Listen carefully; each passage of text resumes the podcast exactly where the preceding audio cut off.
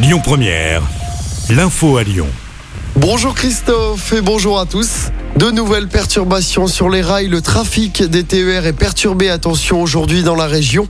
Pas de train par exemple entre Lyon et Bourg-en-Bresse. Trafic perturbé également sur la ligne TGV entre Lyon et Paris. Les cheminots sont en grève pour mettre la pression sur la direction au premier jour des négociations annuelles obligatoires. Les perturbations sur les rails doivent se poursuivre ce jeudi. Les agents de nettoyage de la gare de Perrache manifestent ce soir devant la mairie de Lyon. Le rendez-vous est donné à 18h place des terreaux. Les agents sont en grève depuis près de deux mois.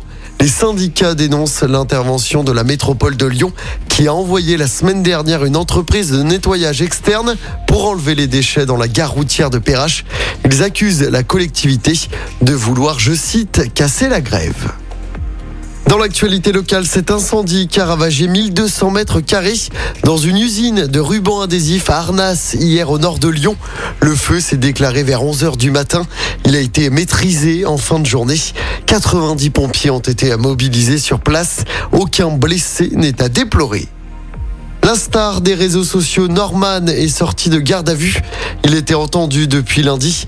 Il est accusé de viol et de corruption de mineurs. Six jeunes femmes ont porté plainte contre lui. Norman est ressorti libre sans poursuite à ce stade. L'enquête se poursuit.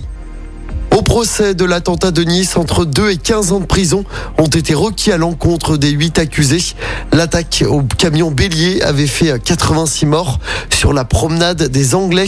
C'était le soir du 14 juillet 2016. Le conducteur et terroriste avaient été tués. Allez, on passe au sport en football. La qualification historique du Maroc pour les quarts de finale de la Coupe du Monde au Qatar. Les Marocains ont éliminé l'Espagne au tir au but. À Lyon, des centaines de supporters marocains ont fêté cette qualification sur la place Bellecour notamment. Le Maroc qui affrontera le Portugal samedi en quart de finale. Le Portugal qui a écrasé la Suisse 6-1 hier soir.